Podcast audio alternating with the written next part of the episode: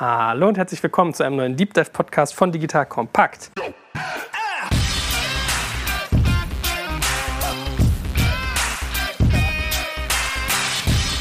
Mein Name ist Joel Kaczmarek und heute geht es in das Thema Personal, Führung, Recruiting und Co. Denn ich spreche mit einer lange tradierten Beratung im Bereich Personalwesen und auch Führung äh, namens Kienbaum. Ja, kennt der eine oder andere vielleicht, äh, wie ich lernen durfte, schon nach dem Zweiten Weltkrieg gegründet. In Internetjahren ist das schon ein Dinosaurier, also sehr, sehr viel Erfahrung, die dort drin schlummert.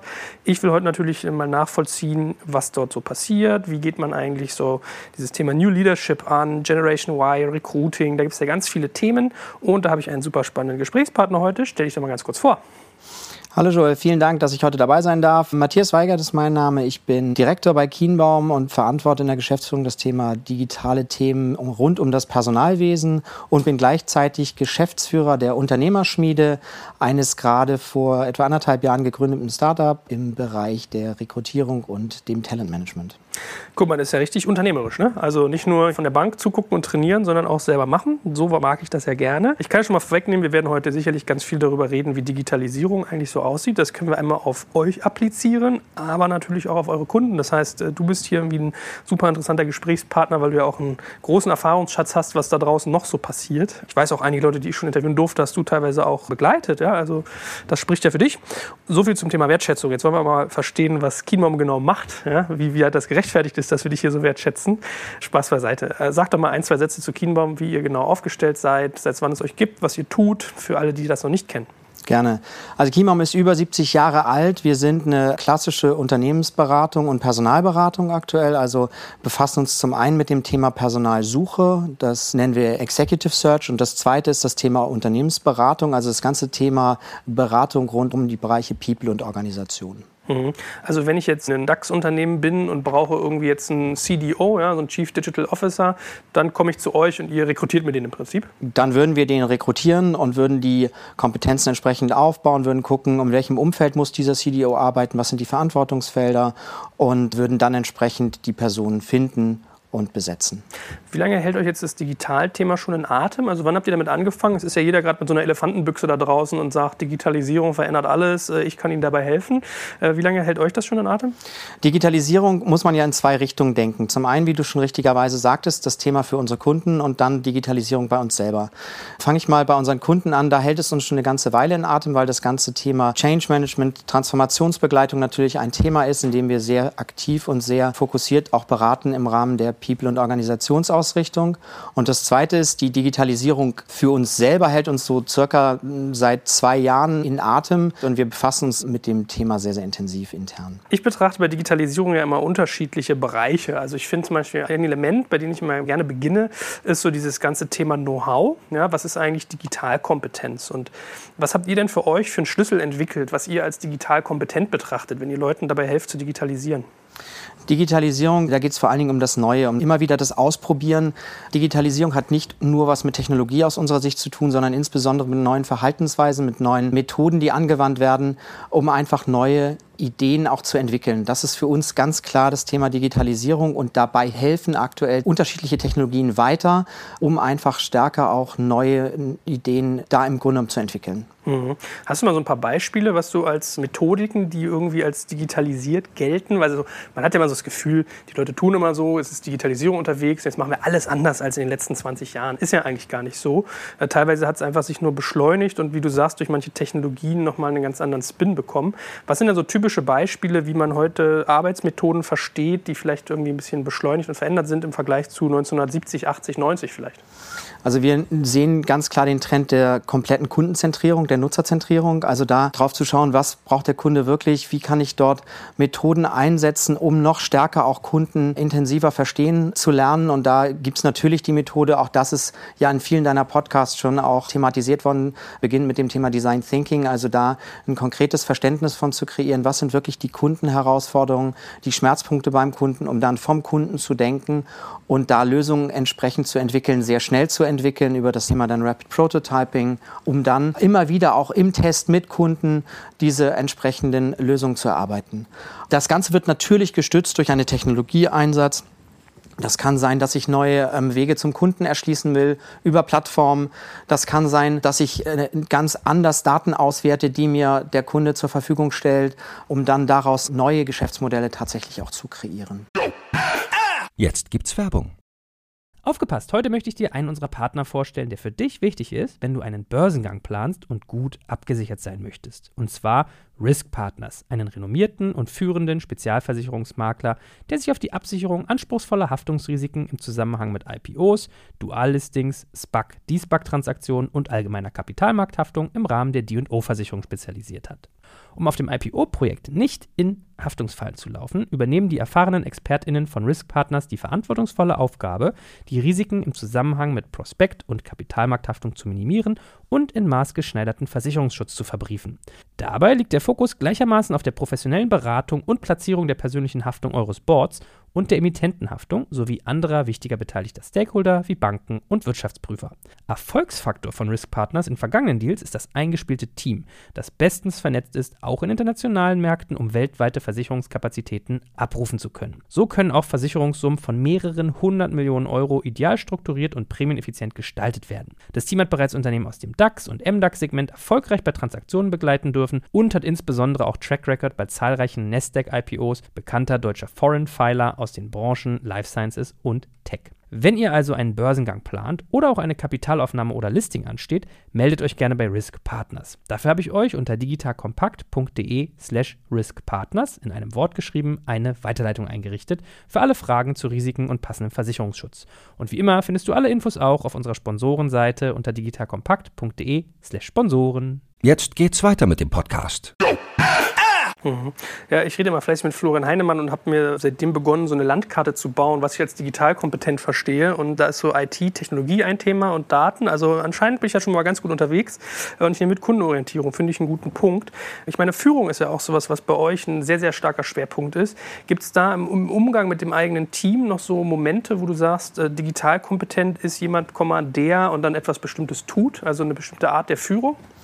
Digital kompetent ist jemand, der Mitarbeitern Freiräume gibt, Neues auszuprobieren, Mitarbeiter fördert, indem sie Dinge vielleicht sogar ausprobieren, die ich als Führungskraft nicht unmittelbar verstehe. Ich habe ein sehr schönes Beispiel von einem Online-Marketing-Plattform, wo der Chief Marketing Officer sagte, ähm, viele dieser Performance-Management-Tools, die dort sind und viele der Analysen, die verstehe ich nicht. Ich muss nur deren Auswirkungen verstehen, um dann wieder neu handeln zu können. Also da auch diese Freiräume zu schaffen, Vertrauen zu schaffen, Menschen Mut zu geben, diese kreative Kultur zu schaffen, dieses zu fördern fördern. Das ist, glaube ich, ein sehr, sehr wesentlicher Aspekt der modernen Führung und gleichzeitig das Ziel nicht aus den Augen zu verlieren. Also bei aller Freiheit, bei aller Möglichkeit zu verstehen, dass Digitalisierung eben dann doch kein, und ich sage da immer sehr gerne, kein Flashmob ist, in dem wir alle nicht organisiert sind, sondern es hat doch ein Ziel irgendwo, aber dieses Ziel vorzugeben, den Weg freizulassen. Ich glaube, das ist eine sehr schöne Beschreibung dessen. Dann lass uns doch mal rüberrobben in das ganze Thema Führung ich finde diese Nummerierung, also jetzt Führung 2.0 sagen ja viele dazu, ja. Ihr nennt das New Leadership. Was genau bedeutet das alles für euch, wenn ihr sagt, wir unterrichten euch in Anführungsstrichen im Bereich New Leadership? Also hast du schon gesagt, Experimentierfreude, Freiräume lassen. Äh, Geht es darum oder gehören auch noch weitere Elemente dazu? Beide Elemente sind natürlich die ganze Agilität, Umgang mit Schnelligkeit, mit Geschwindigkeit, mit dem Ausprobieren und dahinter auch Methoden einzusetzen, die helfen, stärker eben auch agil zu sein, immer wieder auch neue Dinge auszuprobieren, Organisationen zu führen, die kurzfristigere Zielperspektiven haben, kurzfristige Zielhorizonte haben, die äh, einfach in ihrer Entwicklung dann deutlich schneller auch umgesetzt werden. Das sind, glaube ich, ganz wesentliche Aspekte im Thema der Agilität. New Leadership bedeutet eben auch der Umgang mit unterschiedlichen Generationen in Organisationen. Wir haben nicht nur die jungen Wilden, sondern eben auch die, die schon etablierter sind und das Ganze zu vereinen und die gemeinsam auszurichten, das ist, glaube ich, ein ganz wesentlicher Aspekt in diesem Thema New Leadership. Mhm.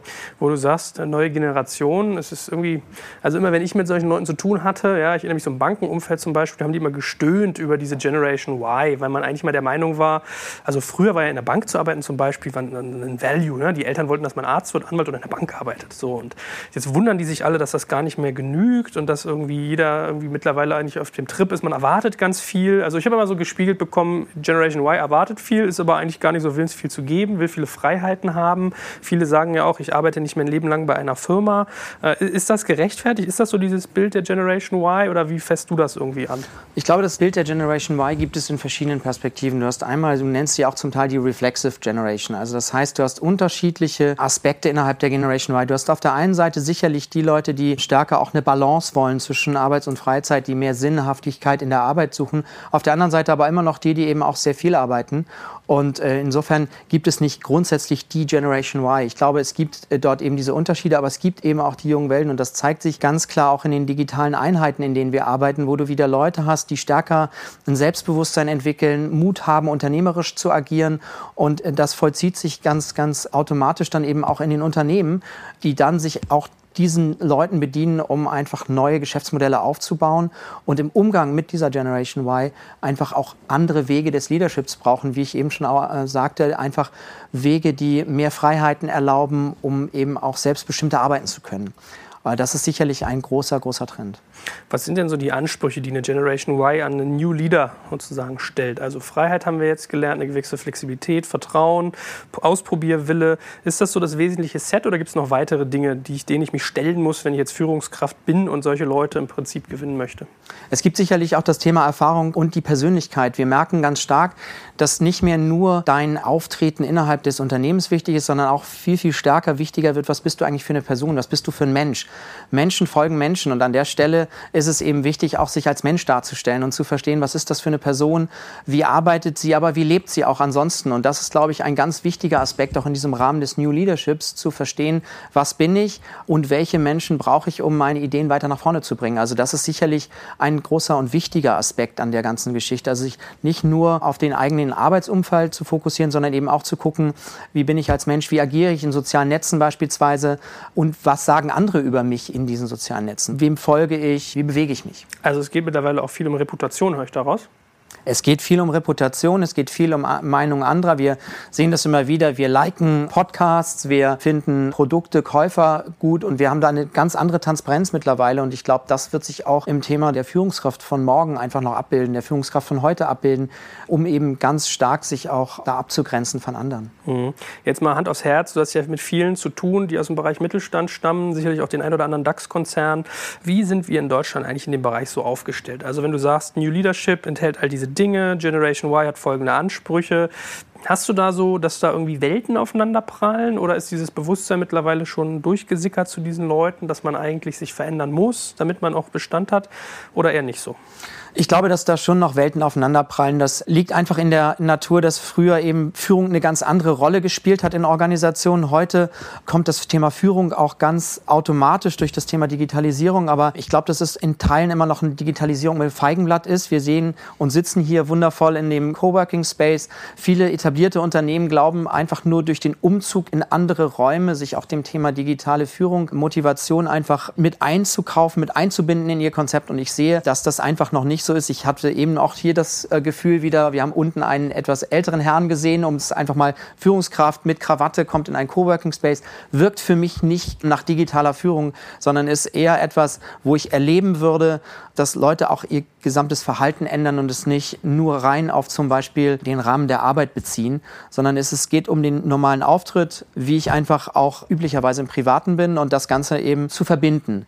Ich denke, es gibt aber auf der anderen Seite, um da auch mal eine Lanze zu brechen, auch Führungskräfte, die vielleicht älter sind vom Alter her, vom Lebensalter her, aber deutlich jünger auch im Kopf in ihren Verhaltensweisen sind und da eben auch sehr stark New Leadership Verhaltensmuster aufzeigen. Also insofern gibt es nicht nur beides, aber ich glaube, wir haben, um auf deine Frage nochmal konkret zurückzukommen, ich glaube, wir haben eben immer noch einen großen Weg zu gehen. Mhm.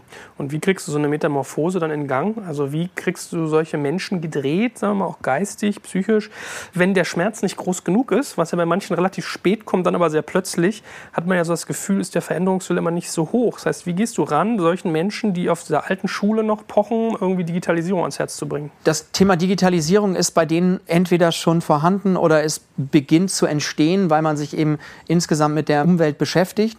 Und da ist es ganz wichtig, einfach an ganz konkreten Beispielen aufzuzeigen, wie Verhaltensveränderungen wichtig sind. Zum Beispiel, indem erste digitale Projekte entwickelt werden und zwar direkt und unmittelbar mit Kunden, um dann auch in dieses Kundenerlebnis zu kommen. Und da eben sehr stark auch im Thema Führung, wenn wir das jetzt auf das Thema Führung beziehen wollen, wieder zu schauen, wie funktioniert Führung eben dann auch in diesen eher kleineren Einheiten, was kann ich daraus lernen, wie ist das Bedürfnis der Mitarbeiterinnen und Mitarbeiter, die sich dann in diesen kleinen Teams führen lassen, auch ausgerichtet, um nach vorne gedacht dann eben daraus auch lernen für sich selber. Also es geht ganz klar um das Thema Erfahrung sammeln.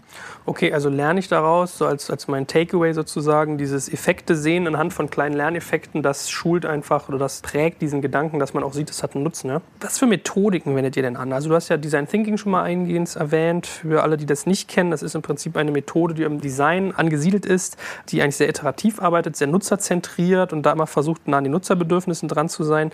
Gefühlt wird das ja gerade von jedem Dach irgendwie geschaltet, diese Methode, Design Thinking. Was habt ihr noch für Ansätze? Und, oder vielleicht sagst du auch zu dem mal was, wie ihr damit arbeitet, um genau diesen Lernprozess in Gang zu setzen? Also, also was wären da noch Methoden außer Design Thinking und wie funktioniert das eigentlich? Also einmal, zu, um auf deine Frage zurückzukommen, Design Thinking setzen wir ein, um konkret Erfahrungen auch mit Kunden zu sammeln. Da bilden wir künstliche Situationen, gehen raus, auch direkt sprechen mit Menschen auf der Straße, um einfach Bedürfnisse zu gewissen Themen aufzunehmen, um dann, nachdem wir diese Bedürfnisse aufgenommen haben, Lösungen zu erarbeiten. Das machen wir in gemeinsamen Teams und entwickeln so eben ein erstes Verständnis daraus, was Design Thinking sein kann.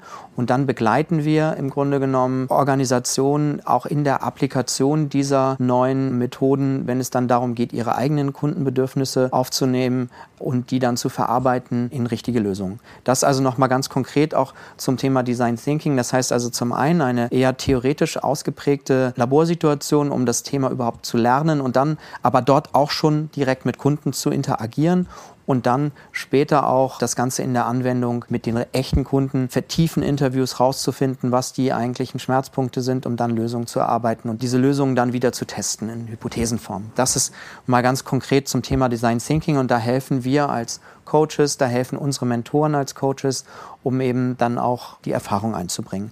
Was nutzen wir noch an Methoden? Wir haben eben über das Thema Agilität gesprochen, agiles Führen, also auch da die Möglichkeiten zu nutzen, sehr schnell in Sprints äh, gewisse Dinge auszuprobieren, das Ganze zu dokumentieren, auch über Business Model Canvas, dann zu überführen in konkrete Kosten-Nutzen-Betrachtungen, also nicht rein die qualitativen Überlegungen in den Vordergrund zu stellen, sondern irgendwann eben auch zu sagen, es hat auch einen unternehmerischen Aspekt, diese Methode anzusetzen und dann eben die entsprechenden Überführungen herzustellen, in konkrete Kosten-Nutzen-Relationen und daraus dann eben auch Business Proposals zu entwickeln.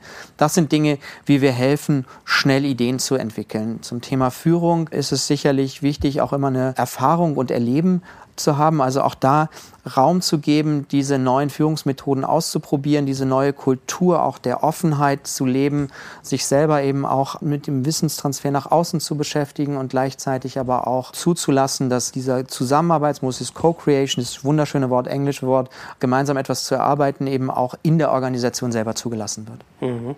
Ich habe mir mal angeguckt, was ihr so für ähm, Lehrschwerpunkte in Anführungsstrichen bildet. Also ihr habt ja diesen Learning Hub, mit dem ihr, glaube ich, schult, so habe ich das verstanden. Da kommen wir bestimmt gleich auch nochmal zu. Ich habe gesehen, dass ihr relativ viel dem Thema Kommunikation und Konfliktmanagement Aufmerksamkeit gebt. Womit arbeitet ihr dort? Weil ich kann mir schon vorstellen, dass es immer Konflikte birgt. Also man hat eine gewisse Politik in Unternehmen, äh, Innovation ist immer ein gewisser Schmerz.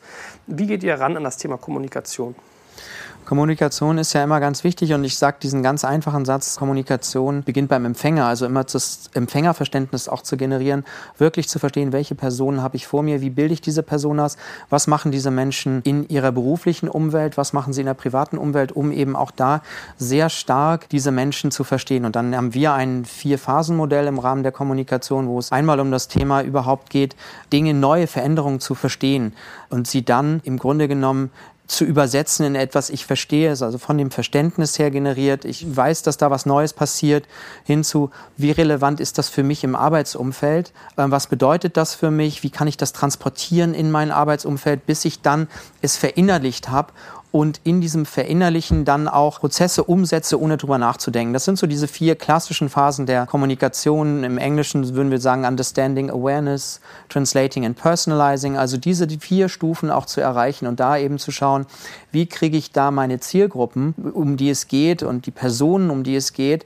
die ich gebildet habe, mit welchen Botschaften muss ich die ansprechen. Und so die ersten zwei Phasen des Understanding und Awareness bezieht sich eher auf das Thema Kommunikation und die zweiten Phasen, das Translating und Personalizing, geht dann eher in Richtung Learning. Also da zu verstehen, wie kann ich auch Menschen Umfelder schaffen, um eben auch Dinge auszuprobieren, in eins zu eins Situationen zu lernen oder in größeren Teams zu lernen und das dann entsprechend auch gleich einzusetzen. Das Thema Kommunikation hat dann wiederum abhängig von den Personas unterschiedliche Möglichkeiten, Medien, wie ich an diese Gruppen rankomme. Das kann auf digitale Weise sein, das kann aber auch sehr analog sein. Gerade wenn ich über große Transformationsprojekte spreche, ist es eben nicht immer nur wichtig, gleich zu, mit digitalen Kommunikationsmitteln auf Menschen zuzugehen, sondern es ist auch wichtig zu verstehen, wo sind diese Menschen heute und da ist es im Zweifel immer besser, auch erstmal über analoge Wege zu kommen. Mhm. Macht ihr auch solche Geschichten wie diese RISE-Profile, dass ihr euren Kunden viel da reingeht? Was für Menschen sitzen dort eigentlich für mich? Also es sind ja Analysemethoden, um irgendwie zu klassifizieren, welcher Typ Mensch sitzt da vor mir und was hat der für Bedürfnisse und Ziele. Arbeitet ihr viel damit? Wir nutzen sie in Teilen, aber haben auch eben auch andere Methoden, um einfach zu verstehen, welche Menschen sitzen vor mir, wie kann ich die analysieren, wie kann ich sie abbilden. Und mittlerweile habe ich eben auch sehr viele Möglichkeiten, zum Beispiel aus dem Analyse sozialer Profile im Internet zu schauen, was passiert da im Social-Media-Bereich, sodass ich da eben zum Beispiel schauen kann, auf einem Disk-Profile, wie sind einzelne Persönlichkeitsmerkmale abgebildet, um dann daraus abzuleiten, wie muss eine Kommunikation aussehen. Was sagt denn eigentlich deine Erfahrung? Wie lange nimmt so eine Digitalisierung eigentlich Zeit in Anspruch? Also sie hört ja eigentlich nie auf, wird jetzt wahrscheinlich die erste Antwort sein, aber wann ist denn mal so der grobe Schnitt geschafft? Äh, die Digitalisierung hat, glaube ich, wenn man jetzt mal auf der Unternehmensmodellseite auch ein bisschen schaut, ähm, unterschiedliche Phasen. Natürlich hast du vollkommen recht, sie hört nie auf, aber Schritte sind immer dann geschafft. Was wir erleben ist, wenn es aus einem qualitativen Bereich in einen quantitativen Bereich wechselt. Das heißt also auch da zu gucken, wenn ich erste Schmerzpunkte bei Kunden aufgenommen habe, um jetzt mal ein konkretes Beispiel zu geben, und dann das Ganze in ein Business Proposal überführe, erleben wir im Moment sehr stark bei unseren Kunden die Herausforderung, dass doch viele dieser entwickelten Ideen am Ende nicht die Möglichkeiten der Skalierung bieten. Mhm. Das heißt also auch aus einer traditionellen Unternehmensperspektive dann schnell die Frage gestellt wird, welche Erfolgsbeiträge leistet denn die Digitalisierung? Und spätestens dann stellen wir eben fest, auch mit den Führungskräften, die dann in diesen Einheiten sind, dass es sehr stark darum geht, eben auch da quantitative Modelle dahinter zu legen, um die Kosten-Nutzen-Relation abzubilden. Und ich glaube, das sind Schritte, wo die Digitalisierung eine neue Phase erfährt.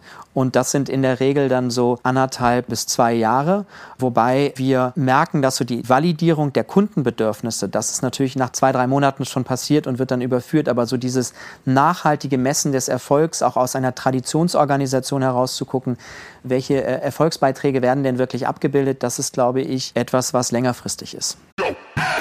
Jetzt gibt's Werbung. Aufgepasst, heute möchte ich dir einen unserer Partner vorstellen, der für dich wichtig ist, wenn du einen Börsengang planst und gut abgesichert sein möchtest. Und zwar Risk Partners, einen renommierten und führenden Spezialversicherungsmakler, der sich auf die Absicherung anspruchsvoller Haftungsrisiken im Zusammenhang mit IPOs, Duallistings, SPEC, D-SPEC-Transaktionen und allgemeiner Kapitalmarkthaftung im Rahmen der D&O-Versicherung spezialisiert hat. Um auf dem IPO-Projekt nicht in Haftungsfallen zu laufen, übernehmen die erfahrenen ExpertInnen von Risk Partners die verantwortungsvolle Aufgabe, die Risiken im Zusammenhang mit Prospekt- und Kapitalmarkthaftung zu minimieren und in maßgeschneiderten Versicherungsschutz zu verbriefen. Dabei liegt der Fokus gleichermaßen auf der professionellen Beratung und Platzierung der persönlichen Haftung eures Boards und der Emittentenhaftung sowie anderer wichtiger beteiligter Stakeholder wie Banken und Wirtschaftsprüfer. Erfolgsfaktor von Risk Partners in vergangenen Deals ist das eingespielte Team, das bestens vernetzt ist, auch in internationalen Märkten, um weltweite Versicherungskapazitäten abrufen zu können. So können auch Versicherungssummen von mehreren hundert Millionen Euro ideal strukturiert und prämieneffizient gestaltet werden. Das Team hat bereits Unternehmen aus dem DAX und MDAX-Segment erfolgreich bei Transaktionen begleiten dürfen und hat insbesondere auch Track Record bei zahlreichen Nasdaq-IPOs bekannter deutscher Foreign Filer aus den Branchen Life Sciences und Tech. Wenn ihr also einen Börsengang plant oder auch eine Kapitalaufnahme oder Listing ansteht, meldet euch gerne bei Risk Partners. Dafür habe ich euch unter digitalkompakt.de slash riskpartners in einem Wort geschrieben eine Weiterleitung eingerichtet für alle Fragen zu Risiken und passendem Versicherungsschutz. Und wie immer findest du alle Infos auch auf unserer Sponsorenseite unter digitalkompakt.de slash Sponsoren. Jetzt geht's weiter mit dem Podcast. Mhm. Ja, ich meine, ist ja ein relevanter Punkt. Ne? Dieses Thema doesn't move the needle, höre ich immer so neudeutsch, dass manche Konzerne halt wie viel Umsatz in ihrem Bestandsgeschäft machen und Digitalisierung dann eigentlich wenig beiträgt. Also erstmal eine Kostenstelle und dann dieses Thema zu haben, okay, was hilft mir das eigentlich? Wird das oft zum Problem? Also man hat ja manchmal die Sorge, dass vielleicht einige das so antesten, ja, die machen mal Design Thinking, denken so, wow, jetzt habe ich mal einen Papierprototypen gebaut, aber irgendwie passiert ja gar nichts und lassen es dann wieder sein. Ist das so ein Risiko? Ich glaube, das ist ein sehr valider Punkt. Ich glaube, es ist ein Risiko. Und ich erlebe es aktuell sehr stark bei Medizinunternehmen, Medizintechnikunternehmen, aber auch bei optischer Industrie, die jetzt so nach zwei Jahren Adobe Kickbox-Prozess oder anderen Innovationsmethoden einfach festgestellt haben, dass die Nachhaltigkeit auch der Erfolgsbeiträge, die diese Ideen entwickeln, einfach nicht gegeben ist und sich dann schnell die Frage stellen, was ist denn der Erfolgsbeitrag eben mittel- oder langfristig? Um das noch vielleicht zu verstärken, diese Herausforderung, ist natürlich dann der Finanzbereich, der die Frage dann sehr schnell aufbringt, zu sagen, wenn wir das Geld in ein Restrukturierungsprogramm gesteckt hätten, hätten wir jetzt einen Effekt in der Bilanz, den wir messen können. Also auch da immer wieder die Frage der Kosten-Nutzen-Relation zu stellen. Ich glaube, dass es so die nächste Generation auch der digitalen Einheiten wird, eben am Anfang auch sehr viel stärker schon auf die Wirtschaftlichkeit zu gucken. Mhm. Ähm, deswegen glaube ich, ist das ein sehr, sehr valider Punkt, auch das Risiko zu haben, dass es dann wieder eingestampft wird oder sich verändert, in ein ganz normales Corporate-Projekt überführt wird, und dann einfach auch nicht mehr diesen Innovationscharakter hat. Und ich merke sehr viel stärker im Moment diese Tendenz auch in Richtung Innovationskultur, also Digitalisierung als Wort auch abgelöst wird, vielleicht äh, mit dem Thema Innovation, einfach weil man festgestellt hat, dass Digitalisierung nur ein Hebel sein kann, um wirklich nachhaltig auch innovatives Geschäft zu entwickeln. Und da merken wir eben sehr stark auch die Nachfrage nach der Strukturierung der Innovationen und der damit verbundenen Schaffens der Kultur dieser Innovation. Mhm. Was für Tools setzt ihr ein? Also sowohl analog als auch digital. Wir hatten jetzt schon sowas wie Business Model Canvas. Ihr macht bestimmt Scrum-Boards, wenn ihr agile Methoden irgendwie anwendet. Aber was gibt es noch so für Tools, sowohl analog als auch irgendwie richtig im technischen Bereich? Wir setzen im Digitalbereich natürlich sehr viel auch auf die bekannten Apps, die uns helfen, schnell Listen zu führen, Listen zu pflegen, To-Do-Listen zu pflegen, aber auch die Business Model Canvas zu überführen in digitale Applikationen und haben natürlich dann im analogen Bereich auch einen Spiegel dieser digitalen Instrumente. Denn wie gesagt, nicht alle nutzen diese digitalen Instrumente und digitalen Möglichkeiten, sondern sind immer noch auch sehr stark analog unterwegs, unserer Kunden, und nutzen aber sehr gut auch diese Methoden, um es dann zu überführen.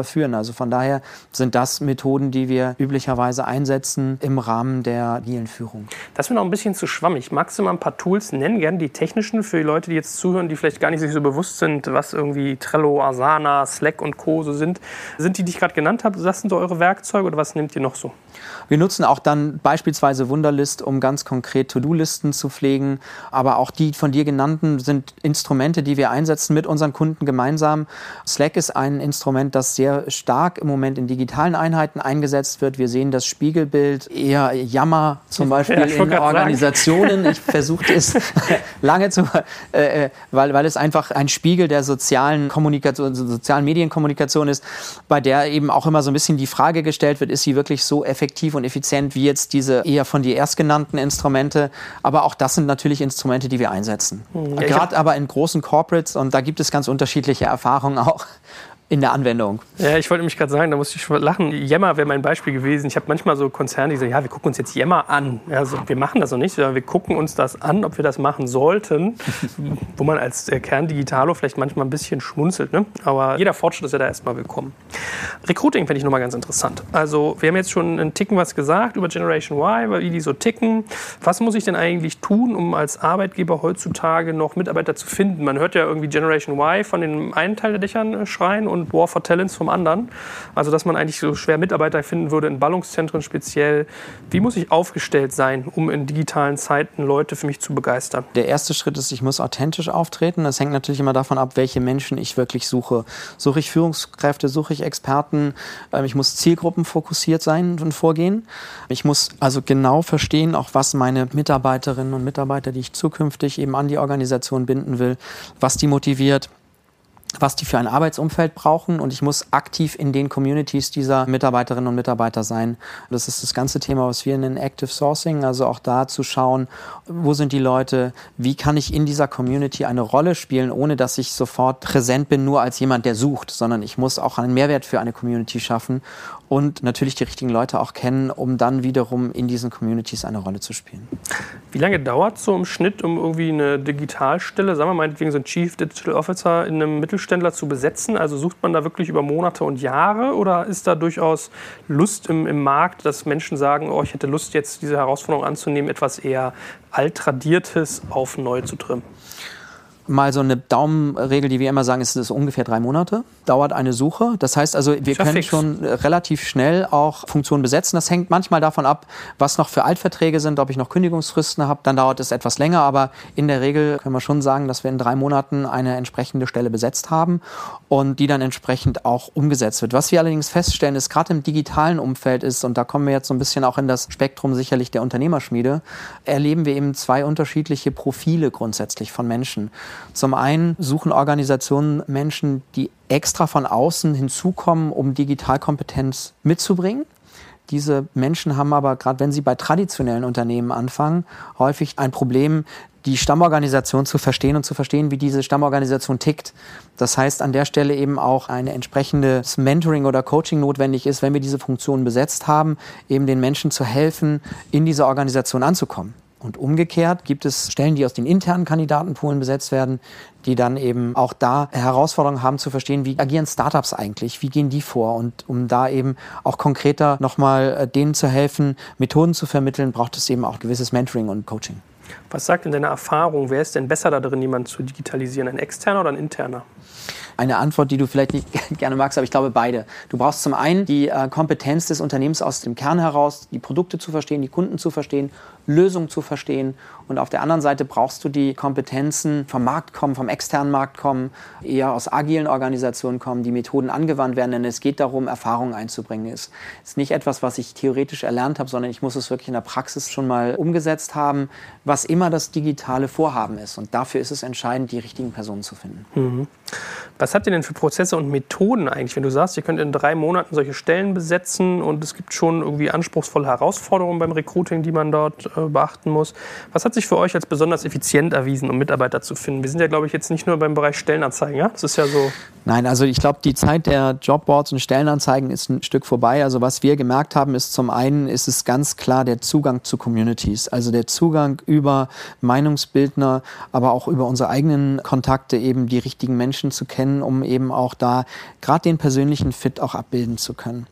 Darüber hinaus gibt es mittlerweile sehr viele auch junge Unternehmen, die eben auch im Performance-Marketing, SEO-optimiert beispielsweise Stellenanzeigen schalten, sodass ich sehr fokussiert auch da Menschen ansprechen kann, die noch nicht in meinen Communities sind, aber die ein relevantes Profil abbilden, um möglichst schnell eben an die heranzukommen. Und dann stellen wir eben fest, was ein sehr authentischer Bewerbungsprozess ist, der unheimlich viel Geschwindigkeit auch liefert ist dann der Einsatz moderner Instrumente. Also wir setzen beispielsweise zeitversetzte Video-Interviews ein, um Kandidaten kennenzulernen.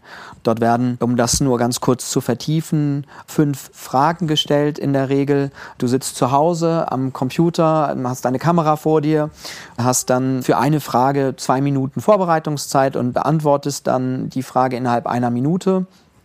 Das ist ein sehr einfaches Verfahren. So lernen wir eben Menschen kennen über ihr eigenes LinkedIn-Profil hinaus, um einfach noch zusätzliche Informationen zu haben und gehen dann eben sehr stark weiter durch Skype-Interviews, einfach um Zeit zu sparen, um Geschwindigkeit zu halten, um auch relevante Kandidaten abzubilden, eben aus diesen Bewegtbildern, persönlichen Kennenlernen, kommen dann erst in einer letzten Phase in die persönlichen Gespräche. Denn am Ende, und das ist uns auch ganz, ganz wichtig, geht es immer um das Menschliche in dem ganzen Bewerbungsprozess. Also ich glaube nicht, dass wir nur noch einen rein digitalen Bewerbungsprozess haben werden, sondern am Ende müssen sich auch Menschen in die Augen gucken, Hände schütteln, um einfach auch zu gucken, ob es passt mhm. von der Chemie.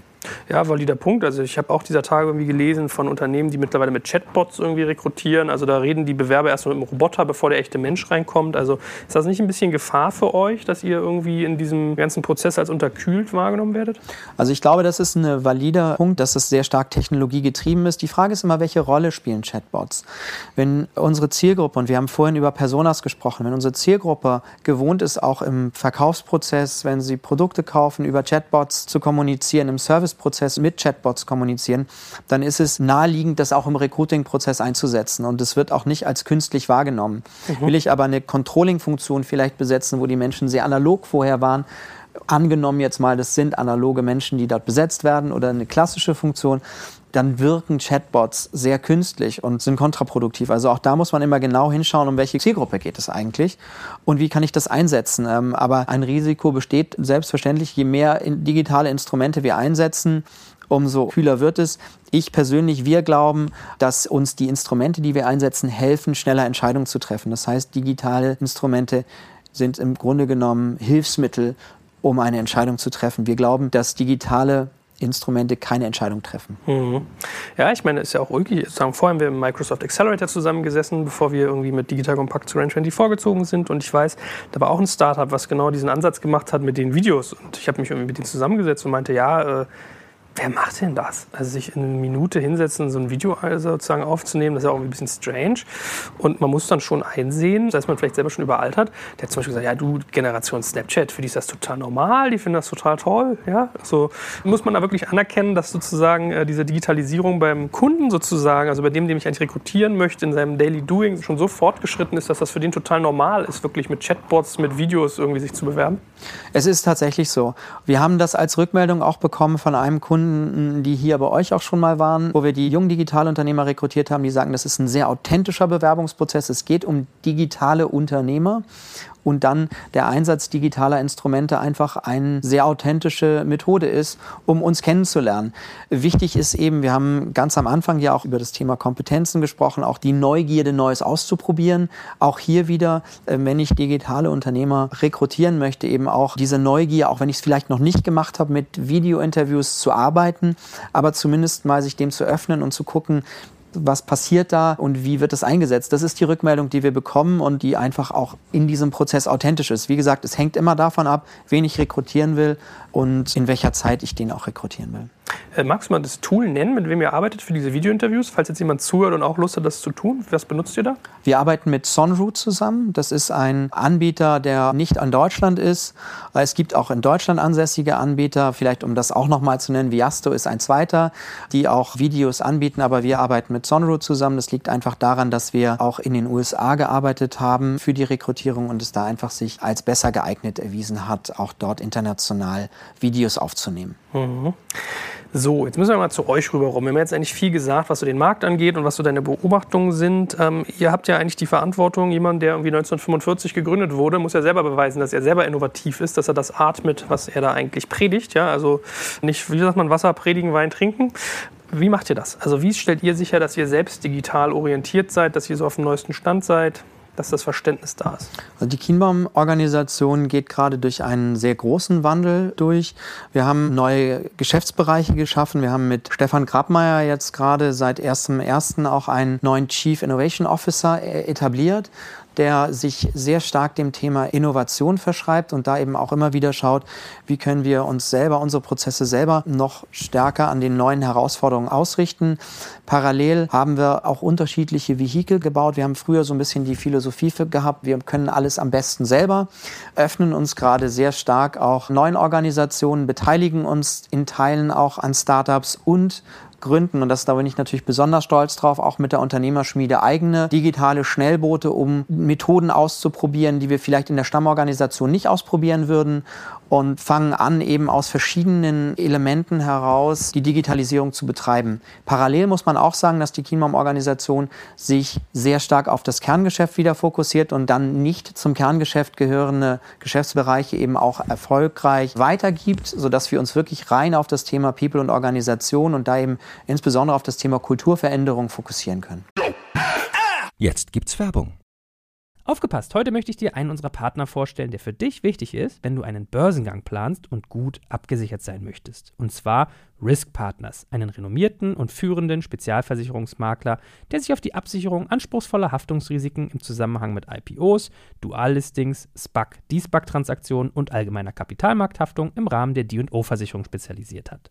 Um auf dem IPO-Projekt nicht in Haftungsfallen zu laufen, übernehmen die erfahrenen ExpertInnen von Risk Partners die verantwortungsvolle Aufgabe, die Risiken im Zusammenhang mit Prospekt- und Kapitalmarkthaftung zu minimieren und in maßgeschneiderten Versicherungsschutz zu verbriefen. Dabei liegt der Fokus gleichermaßen auf der professionellen Beratung und Platzierung der persönlichen Haftung eures Boards und der Emittentenhaftung sowie anderer wichtiger beteiligter Stakeholder wie Banken und Wirtschaftsprüfer. Erfolgsfaktor von Risk Partners in vergangenen Deals ist das eingespielte Team, das bestens vernetzt ist, auch in internationalen Märkten, um weltweite Versicherungskapazitäten abrufen zu können. So können auch Versicherungssummen von mehreren hundert Millionen Euro ideal strukturiert und prämieneffizient gestaltet werden. Das Team hat bereits Unternehmen aus dem DAX und MDAX-Segment erfolgreich bei Transaktionen begleiten dürfen und hat insbesondere auch Track Record bei zahlreichen Nasdaq-IPOs bekannter deutscher Foreign Filer aus den Branchen Life Sciences und Tech. Wenn ihr also einen Börsengang plant oder auch eine Kapitalaufnahme oder Listing ansteht, meldet euch gerne bei Risk Partners. Dafür habe ich euch unter digitalkompakt.de slash riskpartners in einem Wort geschrieben eine Weiterleitung eingerichtet für alle Fragen zu Risiken und passendem Versicherungsschutz. Und wie immer findest du alle Infos auch auf unserer Sponsorenseite unter digitalkompakt.de slash Sponsoren. Jetzt geht's weiter mit dem Podcast. Mhm. Das ist ja ganz lustig, weil das sind immer so die drei Komponenten, die ich eigentlich genau versuche abzufragen. Also äh, beteiligen, gründen und kaufen. Vielleicht fangen wir mit beteiligen an. Ihr macht ja dieses Highland Pine Capital. Vielleicht steckt ja ein schlaues Konzept hinter. So Highland Pine heißt bestimmte Hochlandpinie. Sind das irgendwie so hohe Bäume? Keine Ahnung, muss ja mal sagen, wie der Name zustande kommt. Ist vielleicht krasses Detail, aber ist ja mal ganz interessant, wie man das aufbereitet. Also ihr beteiligt euch selber, ihr investiert. Wie macht ihr denn das? Nach welchem Fokus, auf was schaut ihr? Die Investitionen sind insbesondere im HR-Tech-Bereich, sodass wir da eben uns angucken, was kann uns auch helfen, als Kienbaum-Organisation unser Stammgeschäft stärker zu digitalisieren. Wo haben wir Lernfelder, die uns helfen können, auch zukünftig noch stärker technologiebasiert People- und Organisationsberatung umsetzen zu können in allen Facetten. Das ist äh, momentan der Investitionsschwerpunkt, wo wir eben auch gucken, welche konkreten Beteiligungen sind da eben interessant für uns. Mhm. Ja, ich habe mir die mal ein bisschen angeguckt, da hast du ja in der Tat recht. Also For Scotty kannte ich sogar, mit dem haben wir auch schon mal experimentiert. Das ist ja so in Richtung Recruiting von Techies.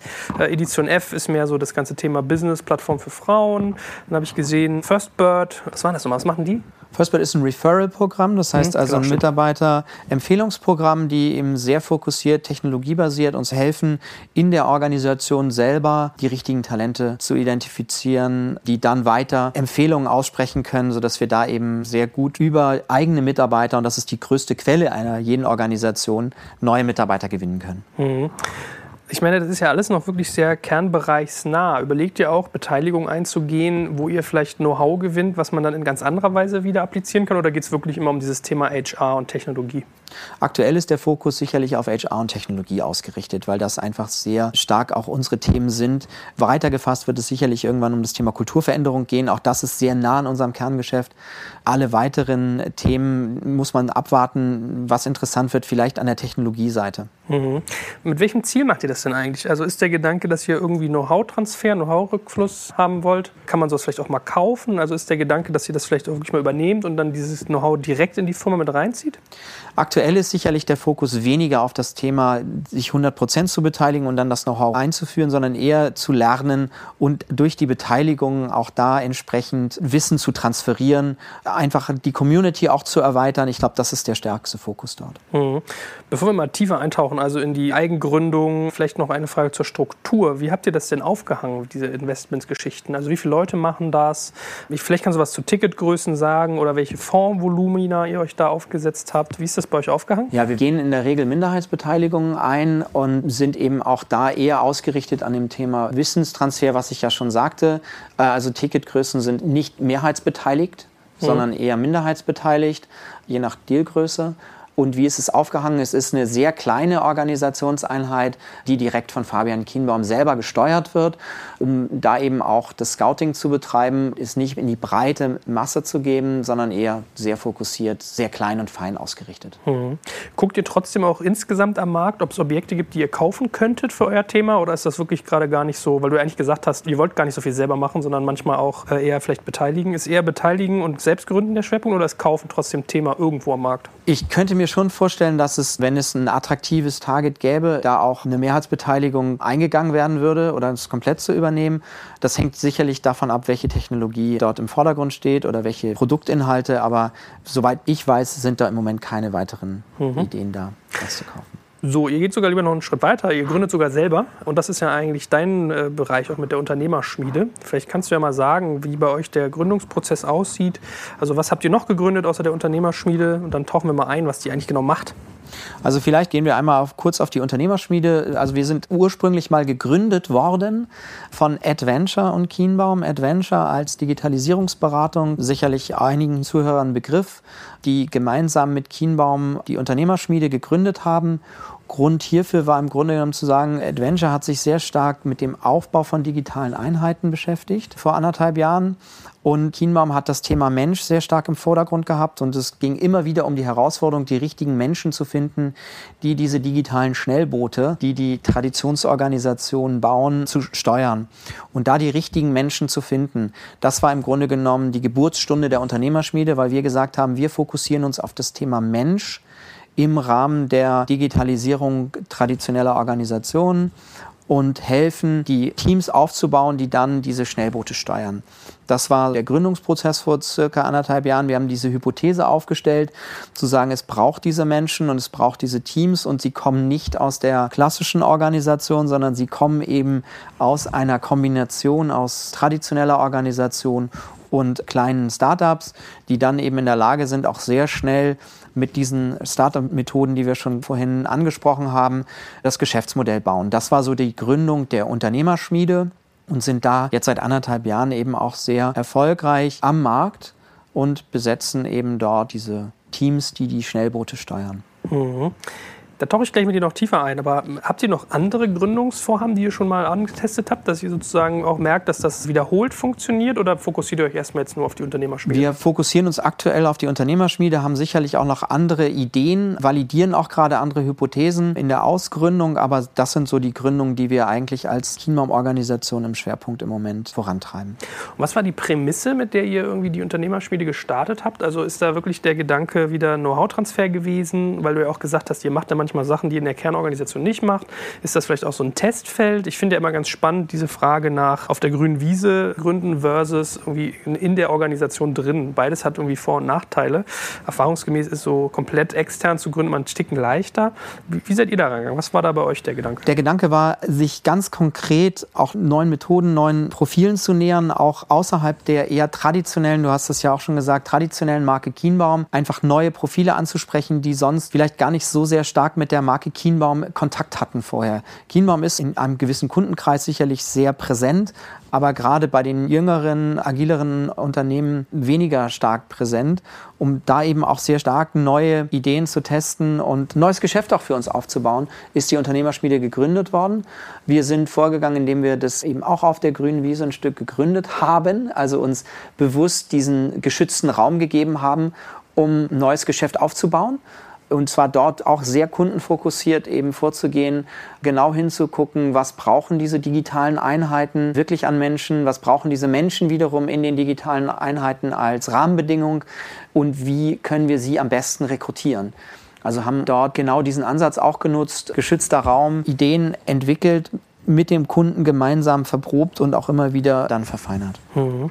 Und was ist hinterher bei rausgekommen? Ich habe gesehen, ihr habt so einen Prozess, den fand ich ganz interessant aufgemacht, so eine Vierer-Matrix, bei der ihr einerseits zwischen Menschen und Organisationen unterscheidet und andererseits zwischen dem Aufbau und dem Ausbau. Also für mich klang das nach einem iterativen Prozess, der eigentlich genau diese Verbindung zwischen der Mensch, der etwas tut in so einer Firma, und das Konstrukt, was dahinter steht, äh, verbindet. Und das halt über Zeit hinweg. Wie arbeitet ihr da? Was ist euer Ansatz? Genau, unser Ansatz ist ganz klar auf den Menschen fokussiert. Ich Ich hatte ja eingangs schon diese Menschen erwähnt, die da die digitalen Einheiten steuern. Ich nutze da immer gerne dieses Bild des Schnellboots, wo das Team, das dieses Boot steuert, auf der Brücke steht und das Ganze eben sich zusammensetzt aus Menschen aus der Stammorganisation auf der einen Seite und ergänzt um agile Profile aus der anderen Seite. Und das Ganze braucht natürlich einen gewissen Rahmen, denn das Schnellboot hat einen Bug und ein Heck und hat einen Boden. Und das Ganze nennen wir dann die Organisation. Und das müssen wir verstehen. Wie groß ist das Schnellboot? Wie stark ist der Motor? Wie schnell soll da Geschwindigkeit aufgenommen werden? Also wir müssen immer an der Stelle verstehen, wie ist die Organisation aufgebaut oder aufgestellt, muss man ja fast sagen, im Aufbau um die richtigen Menschen zu finden für diese Organisationen. In der Regel sind es Netzwerkorganisationen am Anfang, die sich um Product Owner bewegen, die diese Schnellboote ausmachen. Und das ist etwas, was für uns ein ganz entscheidendes Kriterium ist, um die richtigen Menschen zu finden, gerade wenn wir sie von außen besetzen, die dann eben auch uns schnell die Frage stellen, in welchem Organisationssetup arbeite ich denn, welche weiteren Rahmenbedingungen habe ich, wie groß ist das Budget, das ich einsetzen darf, auch um Ideen zu entwickeln, zu verproben vielleicht sogar Technologie mitzuentwickeln. Das sind ganz wichtige Aspekte und das ist immer wieder dieser Bezug zwischen Mensch und Organisation. Also da zu verstehen, was braucht dieser Mensch, dieses Team äh, als Organisationssetup, um sich wohlzufühlen, um eben auch schnell und auch mehrwertbringend Ideen zu entwickeln. Und dann in einer späteren Phase, über die wir auch schon gesprochen hatten, zu gucken, was passiert denn, wenn diese Ideen skalieren? Welche Profile brauche ich dann? Welches Team brauche ich dann? Auch welches Organisationssetup brauche ich vielleicht dann, wenn es größer wird, auch gerade aus einer Corporate-Perspektive größer wird? Na, vielleicht können wir das ja noch mal weiter konkretisieren. Wer ist denn euer typischer Kunde mit der Unternehmerschmiede? Und was sind so die ersten Schritte, wenn ihr mit dem im Prinzip in eine Zusammenarbeit geht? Kunden sind klassische, traditionelle mittelständische Unternehmen. Und dort werden wir in der Regel angesprochen, entweder von der Geschäftsführung, vom Vorstand oder von den für die Digitalisierung verantwortlichen Personen, die dann die Frage stellen, was heißt Digitalisierung für uns, welche Menschen brauchen wir dafür und wie können wir diese Menschen aufbauen. Das sind unsere klassischen Kunden, mit denen wir dann äh, zuerst einmal überlegen, was braucht es für Profile, um eben auf der Menschseite das Thema Digitalisierung weiter umsetzen zu können. Mhm. Was ich ja die ganze Zeit so überlege ist, könntet ihr nicht auch einen Meter weitergehen und zum Beispiel dieses ganze Thema Acceleratoren oder so Aufbau von ganzen Units in Unternehmen vorantreiben? Also es gibt ja durchaus mittlerweile Firmen, die hingehen und sagen, wie zum Beispiel irgendwie ein Techstars, ja, oh, liebe Metro, wir setzen für euch jetzt mal einen Accelerator um, wir steuern den ganzen Prozess für euch, weil wir sind mit dem Recruiting erfahren oder wir sind mit irgendwie Startup-Methoden erfahren, können gut scannen etc. pp. Wäre das für euch nicht ein denkbares Betätigungsfeld, dass ihr sagt, genau solche solche Prozesse übernehmt ihr für andere? Das ist ein sicherlich wichtiges und richtiges Betätigungsfeld auch zukünftig. Wir wollen uns erstmal im Schwerpunkt auf das Thema wirklich der digitalen Unternehmer fokussieren. Wir merken, dass es eben in dieser Welt unterschiedliche Formen von Digitalisierung gibt. Es gibt Acceleratoren, es gibt Inkubatoren, es gibt Innovationslabore, also alles unterschiedliche Begrifflichkeiten. Die brauchen alle ja auch unterschiedliche Menschen, die das dann Ganze dann steuern. Immer da, wo es um die Unternehmer geht, also die die Ideen selber entwickeln, selber aufsetzen, da sind wir die Richtigen und können eben einen Accelerator auch gut begleiten, da die Unternehmer zu finden, um die entsprechenden Ideen weiterzuentwickeln. Die Unternehmerteams, muss man ja fast sogar sagen, zu finden und zu besetzen. Also wärt ihr eigentlich ein richtiger Ansprechpartner, wenn ich jetzt als Mittelständler sage, ich möchte mir gerne internes Venture Development aufsetzen, dass ich sage, okay, wir wollen auch Schnellboote ausprobieren, dafür brauchen wir Unternehmer, wir brauchen irgendwie eine Struktur, dass wir vielleicht so eine Art Development Manager auf jedem Thema sitzen haben. Wäre das eher so ein Betätigungsfeld oder ist das auch schon irgendwie ein Schritt zu weit? Das könnte ein Betätigungsfeld sein, da haben wir auch schon geholfen, solche konkreten Ventures mit aufzusetzen, mit den entsprechenden Personen, die dann diese Ventures steuern um die dann erfolgreich zu machen. Das mhm. sicherlich und da eben auch immer wieder zu gucken, wie nah ist dieses Venture am Kerngeschäft der Organisation und wie weit ist es entfernt um dann eben zu schauen, brauchen wir nicht auch Menschen aus der Stammorganisation selber, die dann das Wissen einbringen über Produkte, über Services, über Kunden, die Außenstehende gar nicht haben können, bis hin zu dann die Methoden einzubringen, um Menschen hinzuzufügen, die eben dann auch diese digitalen Kompetenzen mitbringen. Wie verortest du euch denn eigentlich mal so im Vergleich zu eurem direkten Wettbewerb? Also du hast ja eigentlich ganz richtig gesagt, ihr seid ja mehr in so einer Liga von, ich sag mal, KPMG, Roland Berger, BCG, McKinsey. Das sind ja teilweise so Vergleichsmomente.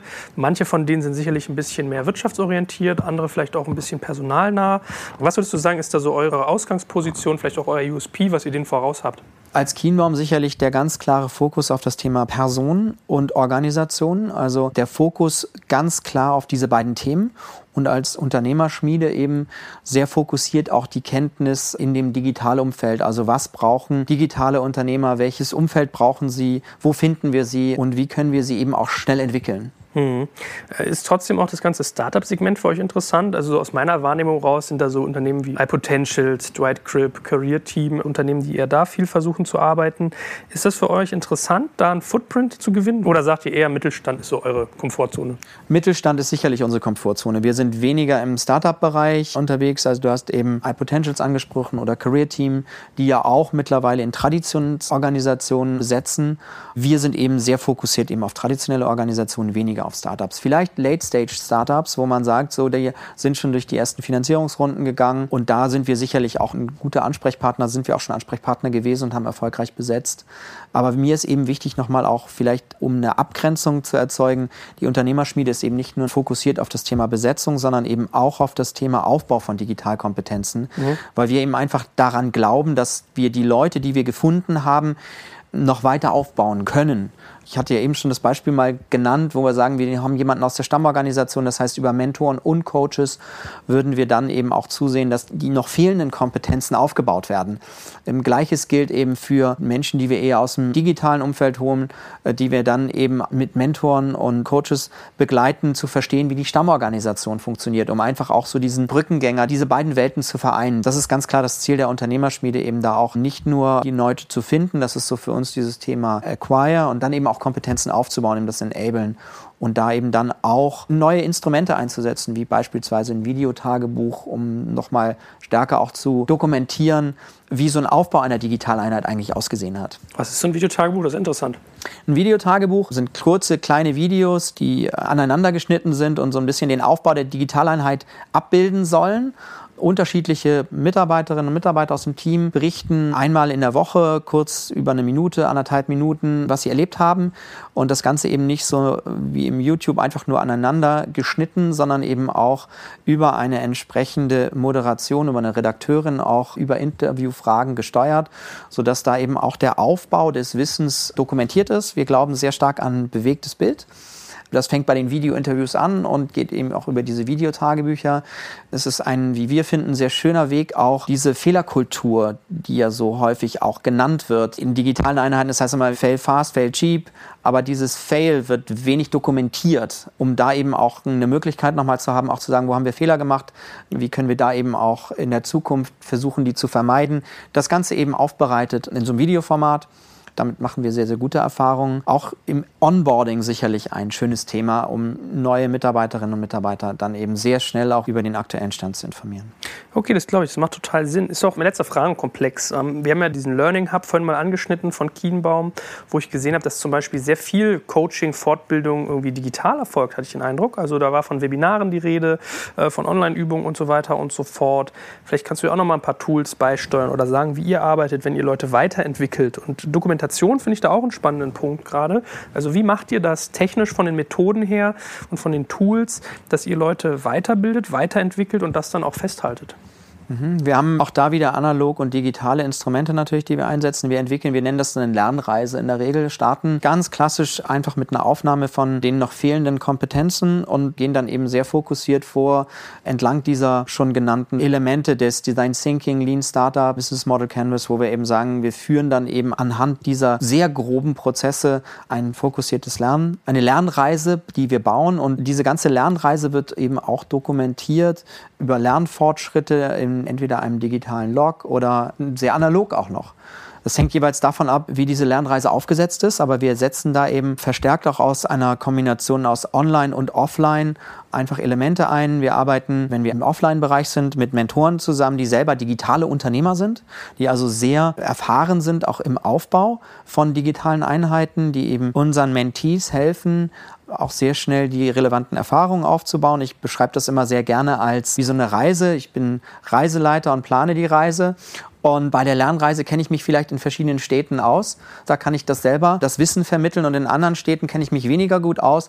Da brauche ich vielleicht noch jemanden, der als Stadtführer dazukommt. Und das sind dann bei uns Experten, die sich dann in verschiedenen Feldern extrem vertieft auskennen und dann eben auch da entsprechende Schulungen entlang des Aufbaus der digitalen Einheit umsetzen. Und das dritte Element bei uns, das wir einsetzen, sind digitale Lernprogramme, Webinare oder auch Zugang zu Online-Kursen. Wir arbeiten zum Beispiel mit Squared Online zusammen und .native, also einem Spin-off im Grunde genommen von Avado und Google die sehr gut, wie wir finden, Lerninhalte aufbereitet haben, beispielsweise im Performance Marketing oder im Digital Leadership die neben dem Kienbaum Learning Hub auch eine gute Plattform bilden, um Inhalte zu vermitteln, digitale Kultur zu vermitteln, die auch unserer Philosophie folgend Videos einsetzen, um Lernerfahrungen zu nutzen das sind Elemente, die wir einsetzen. Also das heißt also eine Kombination aus analogen und digitalen Instrumenten.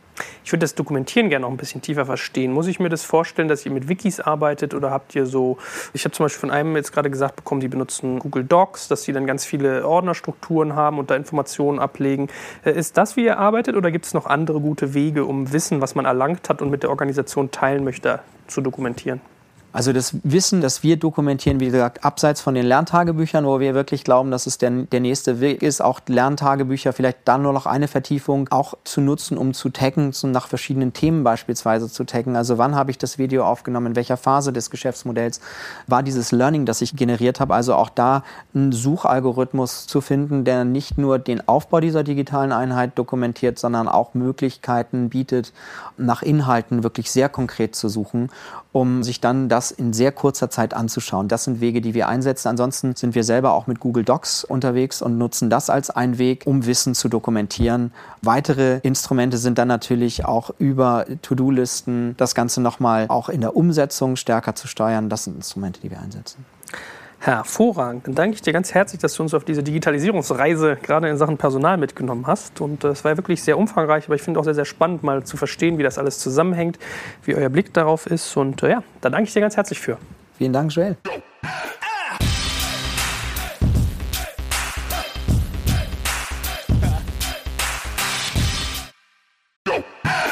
Jetzt kommt ein kleiner Werbespot. Aufgepasst! Bist du auf der Suche nach einem Profi, der für dich komplexe Geodaten sinnvoll integriert und sie auf interaktiven Karten visualisiert? Dann möchte ich dir unseren Partner Nucubator vorstellen. Das Ziel vom Nucubator-Team ist es, dich bei der Prozessdigitalisierung zu unterstützen und aus den ganzen täglich anfallenden Geodaten einen echten, nutzerfreundlichen Mehrwert zu schaffen. Dabei geht Nucubator ganz besonders auf deine Anforderungen ein, um die Software zu bauen, die deine USPs digital widerspiegelt und den NutzerInnen der Software den größtmöglichen Nutzen liefert. Und um das für möglichst viele Betriebssysteme, Geräte und Anwendungsfälle umzusetzen, setzt das Nucubator-Team auf etablierte Webtechnologien, mit denen sie schnelle und effiziente Anwendungen für Desktop und mobile Geräte entwickeln. Geodatenvisualisierung ist für Unternehmen in vielen verschiedenen Branchen relevant, zum Beispiel auch in den Bereichen Tourismus, Logistik und im Außendienst. So wurde zum Beispiel bereits ein digitales Smart Farming Tool für die Agrarwirtschaft gebaut, mit dem Satellitenbilder, Wetterdaten und Standortdaten interaktiv verarbeitet werden. Nucubator baut dabei nicht nur Kartenlösungen, sondern entwickelt für dich maßgeschneiderte Webanwendungen und Apps. Wenn du also einen Partner suchst, der deinen bestehenden USP ins digitale Zeitalter hebt, dann schau doch einfach bei Nucubator vorbei. Ich habe dir unter digitalkompakt.de slash Nucubator, schreibt sich mit C, eine Weiterleitung eingerichtet. Und wie immer findest du alle Infos auch auf unserer Sponsorenseite unter digitalkompakt.de slash Sponsoren. Werbung Ende.